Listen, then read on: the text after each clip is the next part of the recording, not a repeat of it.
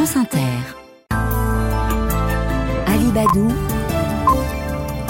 Le 6-9. Le journal Laurence Thomas. Bonjour Laurence. Bonjour Ali, bonjour à tous. La grève des contrôleurs SNCF entre dans le vif du sujet depuis hier soir et jusqu'à lundi matin.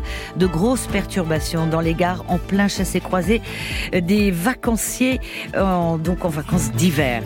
Le Sénégal dans l'inconnu, la Cour constitutionnelle a invalidé, c'était tard hier soir, le report de la présidentielle, une décision du président sortant Macky Sall à l'origine de l'une des plus graves crises traversées par le pays depuis des décennies. Et puis le suspense a pris fin. Kylian Mbappé a annoncé à la direction du PSG son intention de quitter le club cet été. Il met fin à un long feuilleton de plusieurs mois, sans préciser toutefois sa destination future, même si tous les yeux se tournent vers Madrid. France Inter. Régime masseur à la SNCF jusqu'à lundi 8h du matin. Seulement un TGV Inouï et Ouigo sur deux vont circuler en raison d'une grève des contrôleurs. Euh, celle-ci, à l'appel de la CGT et de Sudrail, s'annonce très suivie. Et sans chef de bord, un TGV ne peut pas circuler. La SNCF a donné la priorité aux trains les plus pleins, les plus remplis, c'est-à-dire euh, à ceux de, à destination et en provenance des Alpes. Service réduit de moitié également pour les intercités de jour et de nuit, notamment entre Marseille et Bordeaux. Les liaisons européennes sont perturbées elles aussi. Les clients dont les trains sont supprimés pourront échanger leurs billets sans frais ou se faire rembourser la totalité des, du prix. En attendant, pour les usagers, cette grève est une véritable galère. C'est le reportage à la gare Saint-Charles de Marseille euh, de Philippe Bocara de France Bleu Provence. Il y a d'abord Samira avec sa fille Lila. Elles habitent Paris en vacances une semaine à Marseille. Retour prévu demain, mais du coup avancé de deux jours et la galère du changement de billet. Quand j'appelle le site, ils me renseignent pas. Et quand vous allez sur le site pour changer le billet, ils vous font payer le changement, alors que j'y suis pour rien. Donc il n'y a rien qui va. Donc c'est la double peine. Je comprends leurs revendications. Après nous pénaliser, nous, c'était pas forcément la meilleure chose à faire. Assez désespérés, Simone et Marcel, ce couple de Messins, devaient démarrer leur séjour ce samedi. Ils ont dû tout changer pour bien arriver à Saint-Raphaël. fallait être logé. Donc j'ai téléphoné à l'hôtel, savoir s'ils pouvaient nous recevoir un jour avant. Donc ça nous a déjà coûté une nuit d'hôtel en plus. Plus, euh, ben, comme j'avais pas encore reçu le SMS, eh ben, on a payé 80 euros de supplément. Au guichet, j'ai dit à la fille, c'est chaque fois la même chose. Vous faites grève quand c'est les vacances. Eh ben, elle m'a répondu, vous avez qu'à aller en voiture. J'ai dit, écoute, on est un peu âgé pour faire ce trajet en voiture. Elle m'a dit, bah, vous partez pas en vacances. Et Simone va écrire au service clientèle de la SNCF pour faire part de son mécontentement. Et pour les vacanciers de la zone A qui démarrent aujourd'hui leurs vacances d'hiver, certaines lignes seront davantage touchées, à l'image de Paris-Bordeaux où plus de 60% des trains sont annulés. À l'étranger, le Sénégal plonge dans l'inconnu Laurence après ce coup de théâtre hier soir. Le Conseil constitutionnel a invalidé le report de la présidentielle, report de cette présidentielle voulue par le président sortant Macky Sall, dont le pays attend maintenant la réaction. À Dakar, la correspondance de Théa Olivier. C'est dans un climat politique tendu que le Conseil constitutionnel a annoncé que la loi qui reporte l'élection présidentielle du 25 février au 15 décembre est contraire à la Constitution. Car cette loi proposait aussi de permettre au président Macky Sall de se maintenir au pouvoir jusqu'à l'élection de son successeur, ce qui prolongeait de facto son mandat qui doit se terminer le 2 avril. Or, un article intangible de la Constitution est clair, le nombre et la durée des mandats du chef de l'État ne peuvent pas être modifiés.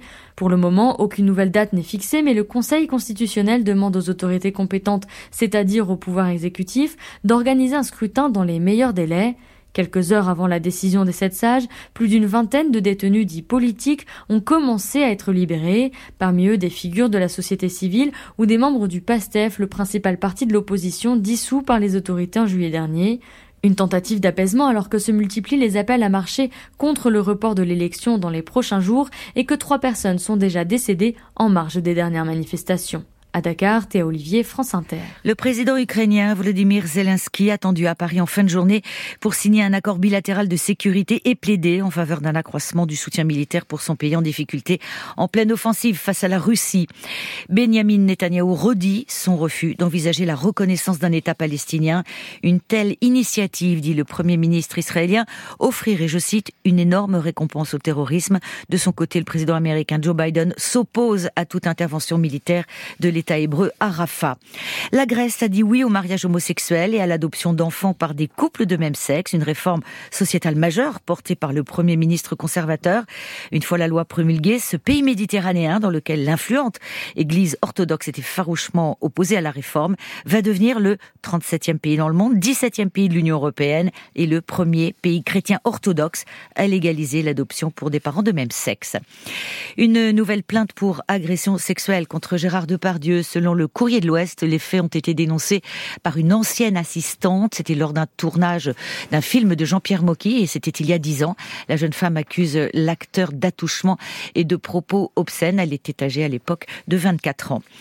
Les commerçants qui affichent les photos de leurs voleurs bientôt dans la légalité. Qui sait? La pratique est illégale euh, pour le moment, mais elle se répand en tout cas sur les réseaux sociaux et c'est puni d'un an d'emprisonnement et de 45 000 euros d'amende. Un collectif appelé Veut pouvoir afficher ces images sur les vitrines. Le collectif regroupe plus de 5 000 commerçants. C'est une proposition de loi pour dépénaliser cette pratique et autoriser les commerçants à afficher publiquement les visages de leurs voleurs qui vient d'être déposé à l'Assemblée nationale, Laurent Kramer. C'est un collectif de commerçants qui milite pour légaliser cette pratique. Déposer plainte ne servirait plus à rien. Voilà pourquoi nous publions les visages de ceux qui nous ont volés, explique Jérôme Jean à l'origine du collectif Ralvol. Aujourd'hui, vous avez déjà des milliers de commerçants français qui font ce que moi j'avais fait, qui affichent le visage des voleurs sur la vitrine, à l'entrée du magasin, qui de toute façon n'auraient pas été condamnés par la justice, qui ne pourront pas être arrêtés par la police faute de moyens. Aujourd'hui, la grande majorité des vols et des plaintes sont classés sans suite. Alors qu'est-ce qu'ils doivent faire, ces commerçants? Publier des photos sur les réseaux sociaux permettrait de dissuader les voleurs et même de retrouver parfois leur identité, assure le collectif. Le député de l'Ain d'hiver droite, Romain Daubier, souhaite donc changer la loi et rendre légales ces publications. Il ne s'agit pas de mettre en place une justice privée, il ne s'agit pas de substituer les réseaux sociaux aux tribunaux ou aux forces de l'ordre. Ma proposition de loi est mesurée, modérée je ne reviens pas sur les grands principes de droit à l'image.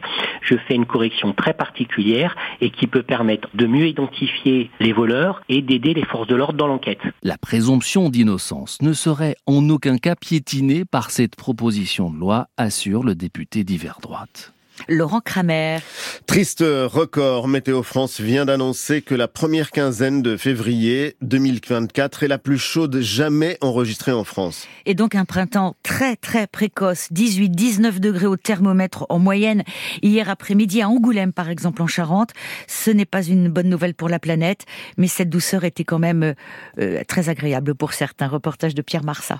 Le ciel est pourtant gris, le vent souffle un peu fraîchement dans les petites rues du vieil Angoulême et pourtant ils sont trois collègues de travail à déjeuner sur la terrasse d'un restaurant. Et ils en profitent sans trop se poser de questions. On a quand même une doudoune sur le dos. Hein. Non mais c'est agréable, ouais. Moi je sais pas, c'est peut-être déjà dû arriver, non, dans le temps. Pas si souvent que ça. Je sais pas, j'ai pas les chiffres en tête, mais en tout cas c'est agréable. Les chiffres, c'est 13 degrés pour les minimales du matin, plus 11, et 19 degrés pour les maximales, plus 8 par rapport à la normale. Alors forcément, ça pose question sur le réchauffement climatique, concède Gérard. C'est vrai, ce réchauffement-là est très, quand même très bizarre, très inquiétant. Mais en tout cas, c'est très agréable de pouvoir manger en, effet en terrasse au mois de février. Avec un bon pull. Oh non, il n'y a pas vraiment un gros pull. Regardez, on n'est pas tant habillé que ça, on n'a pas d'écharpe non plus. Mais c'est ce qui est encore plus inquiétant. En tout cas, ça continuera à nous inquiéter, même si on est content de partager un moment convivial à table le, le midi, un jour de février. Certains veulent profiter du moment tout en sachant que ce n'est pas normal. C'est le cas de Mathieu. Bien sûr, c'est un petit goût de printemps avant l'heure. C'est ça agréable, c'est qu'on est en terrasse, on déjeune tranquillement, on voit les gens qui passent pour certains sans pull, sans manteau. Euh, effectivement, on a conscience que c'est pas tout à fait normal comme situation, mais comme on n'y peut rien à court terme, euh, on en profite. Pour l'instant, la nature profite aussi de ce printemps précoce avec des oiseaux qui chantent le matin, des pâquerettes et des jonquilles qui poussent dans nos jardins. Pierre Marsat de France Bleu La Rochelle. Cette fois, c'est fini.